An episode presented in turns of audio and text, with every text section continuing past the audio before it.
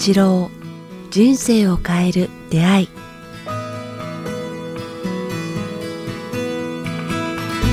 いつも番組を聞いていただきえーありがとうございます。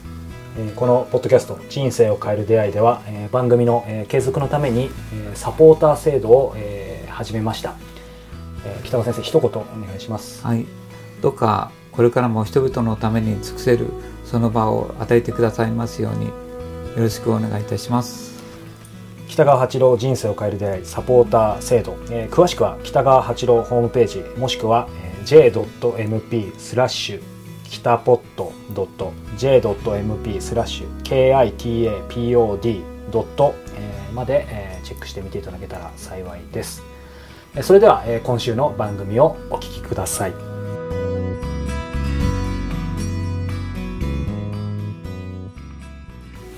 こんにちは早川洋平です。北川八郎人生を変える出会い。北川先生今日もよろしくお願いしまよろしす。くお願いします。さあ、えーこれ撮ってる現在はですね、えーまだ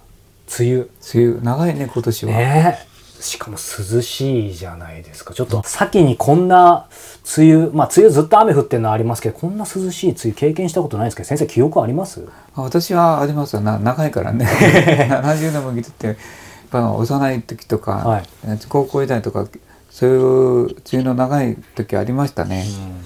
でもそうすると先生今さらっとおっしゃいましたけどだからやっぱり人間ってなんかすいませんいきなり深い話に持っていくつもりないんですけど短期的に見るといやこんなんなかったよって思いますけど、それこそ70数年見たら全然あるしありますね。億億とか何千万年の単位であればいろいろあるってことそうですすでよね。ね。うん、だから大したことない とは言えないけれども、うん長いですね。そうですよね。あのだからまあその年年のっていうすごい良かったり、悪かったりするけどもまあそれああんまり一喜一憂しすぎないあんまりそれにとらわれなくていいあ長いなっていう、そうですよね。うんまあそんな、えー今日この頃なんですが、えーリスナーの方から質問をいただいています。えー読みますね、えー他のママと比べてしまう。息子が2人いるのですが、え2人ともそれぞれに育てづらさがあり兄の方は発達障害の診断も受けています、えー他の子供が当たり前にできていることをするだけでも大変で日々育児に疲れを感じます。そんな時に育てやすそうな女の子のママが子連れで自分の行きたい場所に出かけていたり楽しそうに過ごしているのを見るとすごく落ち込んでしまいます。おしゃれなカフェに行ったりお買い物に行ったりして気分転換したいですがじっとしていられない子供を連れてそんなところには行けませんし手がかかるので人に簡単に頼むこともできません。育て方も多少あるかもしれませんが持って生まれた資質は絶対にあると思います。おとなしい子に、えー活発にしろと言ってもできないようにじっとしていられない子にじっとしていろと言ってもできません。自分は何倍も大変な思いをして子育てをしているのに当たり前のことができずにダメ出しをされることもあります。一方でもともと育てやすい子を育てているママの方が、えー褒められていたりすると、えー不公平ではないかとも思ってしまいます。自分の子供は可愛いですがこの不公平と感じる気持ちはどうすればなくせますでしょうかということです。これ結構悩んでる方いると思いますよ。そうですかね、僕少しも不公平とは思わないんですけどね。不公平とは思わない、うん。というのは、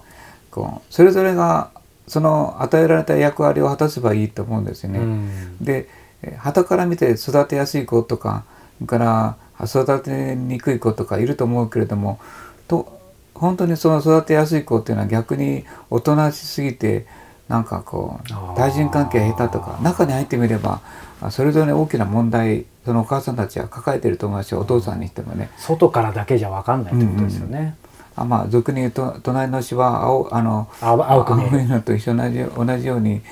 あの5人兄弟いたらみんな5人がいいように見えるけれども良かったり悪かったりしてあ実際後になってみたら一番出来の悪い子がうん。一番、あのよく育ったりとかするから人生ってわからないところがあるんですよね。だから短短期で僕はそんなふうに思う必要ない。もっと長く見ていいし、私の子供もそうでしたね。こうどんな感じだったんですか？次男坊はすごい乱暴者でしたね。えー、全然想像つかない。中学高校の時ね、はいあのこう乱暴というかあのすごい活発で、なんかあの旗には乱暴に見えるんですよね。こ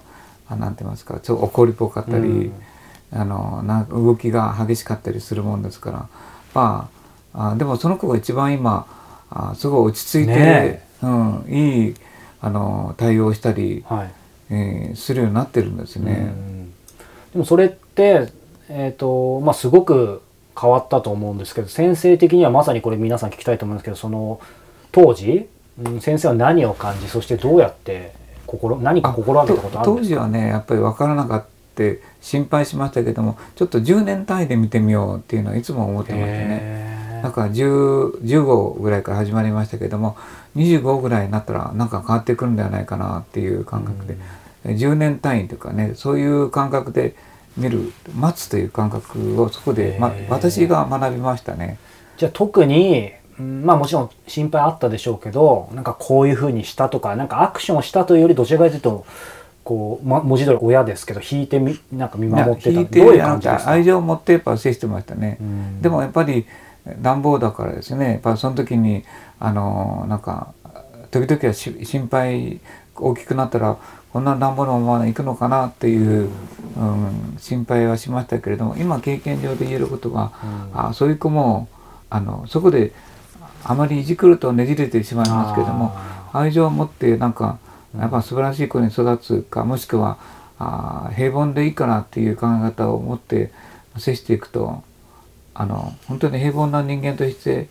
今落ち着いた子供にうん育ってますね。でも先生おっしゃったその10年スパンで見るって大事ですねう。ん、なかなか大変と思いますけれどもね でもあの絶対に確実にそういう長いろ年月で人間は変わっていきますね。というのはなんか15から25ぐらいまでは内面のカエンジンが活発でなんか、はいだから運動神経もとてもいいしこう言葉も何もなってるんですけど、こう火山がこう活発みたいな感じでなかなか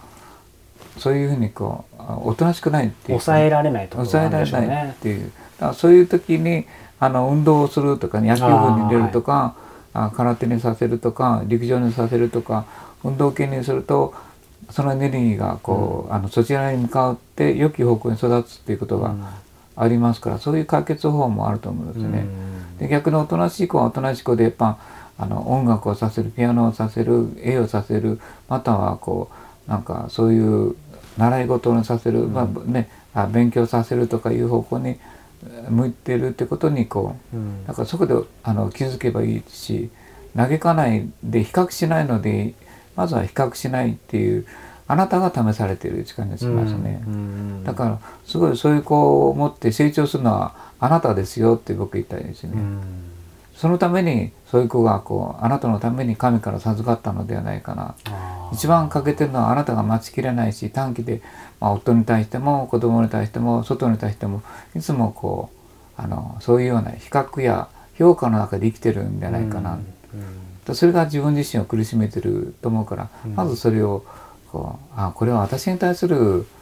試練っていうか私に対するなんか学びなんだメッセージなんだっていう捉え方ををされるされて、うん。こうもう少し人間の成長という形であのいいと思いますね。やがてこのことも、えっと後でこう昔話になる、ううん。ん、あの時はそうだったんだよねっていう、うん。あんななるんですね。月が経つと。そうですね。なやがてそのこのことを覚えておいてほしいね。やがてこのこともこうもう昔話になってしまう、うん、そういう時は必ずやってくる。それがなんかある意味さっき先生も10年スパンとおっしゃいましたけどそのなんか時のいい部分ですよね。素晴らしい部分ですよね、時間が。事件を起こす人はもう本当にやっぱなんかねじれたまま、うん。あのお父さんお母さんたちの評価の中に何かが間違ってしまっているのかもわからないけどもなんか大部分の人間はそうではないですよね。うん。あの期待良き期待と優しさはい。と親の愛情っていうので、あ大抵の子供はこうあねねじれが治る。うん。もうほとんどもう断言できると思いますよね。はい。それが足りない時にあのその子はこうねじり花。ねねじり花も美しいしうん。あなたの中にある学びをあ神がこうメッセージとして送ってるっていう捉え方をされるといいと思いますよね。はい、えーぜひさあ、えーこの番組では皆様からの、えーご質問ご感想を募集しております詳しくは北川八郎ホームページをご覧いただくかメールアドレス北川アットマーク KIQTAS.jp までお寄せください。さあ、そしてですね、えー、大体1ヶ月後ぐらいですかね、また、えー、恒例の断食会、えー、今回福島で、えー、開催されます。9月19日から21日まで、えー、2泊3日で開催されます。えー、僕も断食、えー、以前参加させていただきましたが、本当にね、まあ、心も体も、文字通りリセットっていうとなんかシンプルですけど、本当に変わるので、ぜひ、えー、まだ参加したことない方は、えー、足を運んでいただけたらなというふうに思います。はい、ということで、えー、先生今日はどうもありがとうございました。ありがとうございました。